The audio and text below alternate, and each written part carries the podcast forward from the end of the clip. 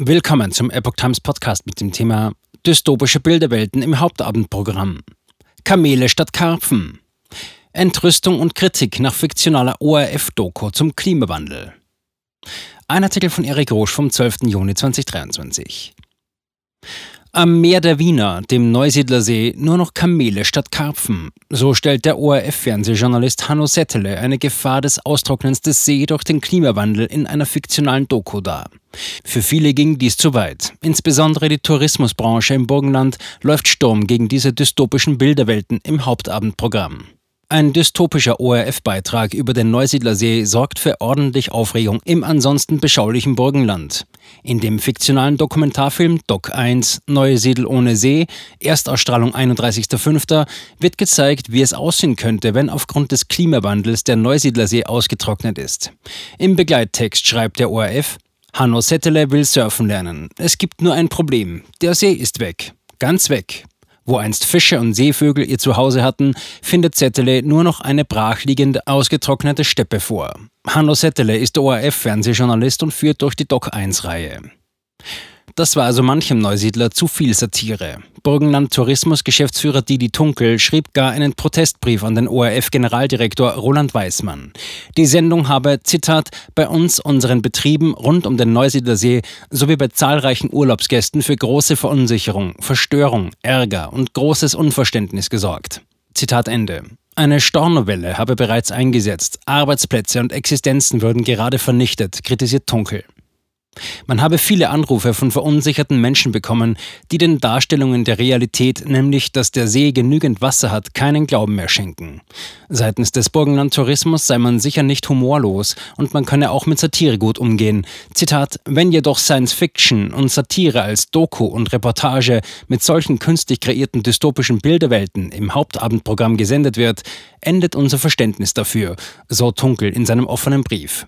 Der Schaden in der Region Neusiedlersee sei jedenfalls angerichtet. Tourismusverband. Klimahysterie schädigt Image der Urlaubs- und Erholungsregion. Hintergrund dafür ist offenbar, dass schon seit geraumer Zeit die Touristikbranche in der Seeregion eine überzogene Klimahysterie sieht, die das Image der Urlaubs- und Erholungsregion schädige. Fakt ist, der Wasserstand des Neusiedlersees hat sich erholt. 2023 ist der Wasserstand um gut 15 cm im Vergleich zum letzten Jahr gestiegen. Anfang Juni füllten starke Regenfälle den Neusiedlersee wieder auf. Innerhalb von zwei Tagen stieg der Wasserstand von 115,174 Metern über Adria MÜA auf 115,247 MÜA Stand 8. Juni. Allerdings liegt er damit noch immer mit 30 Zentimetern unter dem langjährigen Durchschnitt von 115,55 MÜA oder etwa des Rekordwasserstands im Jahr 1996 von 115,91 MÜA. Zitat, Settele hat sich auf die Satire herausgeredet. Aber Satire endet dort, wo andere Schaden erleiden. Fakt ist, der Stand des Sees liegt derzeit über dem des Vorjahres.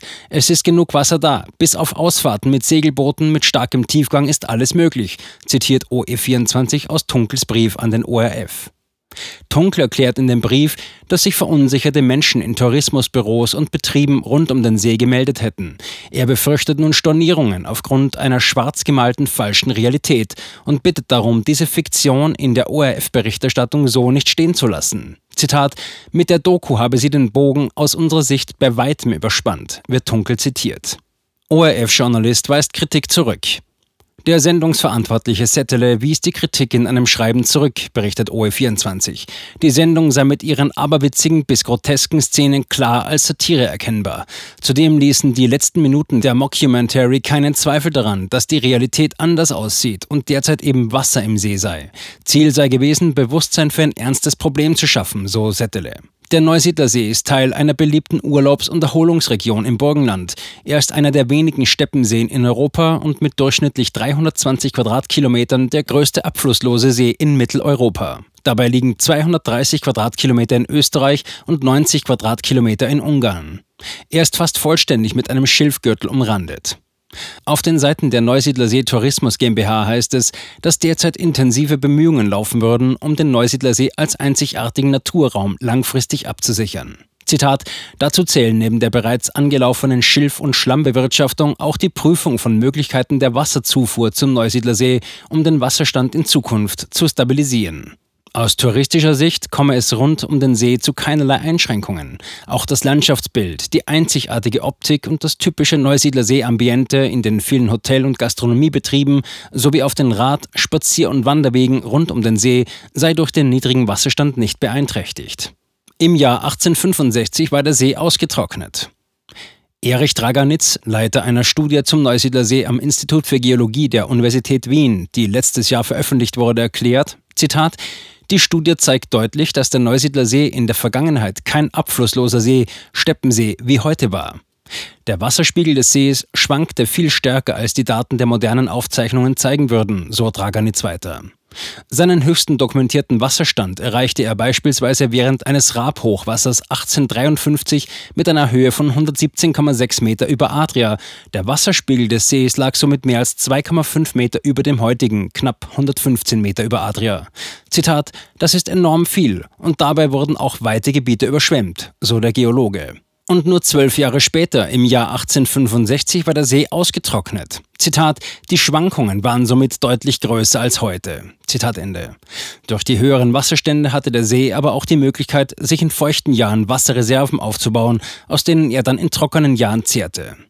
Zitat. Dies wird heutzutage verhindert. Schließlich sind die heutigen Siedlungen, Städte und Tourismusgebiete sehr nahe am Wasser gelegen, oft innerhalb seiner früheren Ausdehnung, erklärt Draganitz. Schade für die Menschen, die dort arbeiten und davon leben.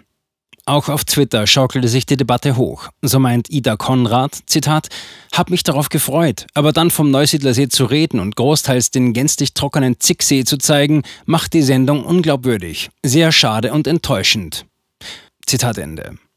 Zitat, der ORF schießt den heimischen Tourismus Essiggurken mit Dauerfeuer ins Knie, mit der dauernden Klimahysterie. Im Nachhinein zu behaupten, diese Sendung sei Satire gewesen, ist eine famose Frechheit vom Zwangsgebührensender. Dass Watzak ein Komiker ist, okay, aber Settele Satiriker? findet HS.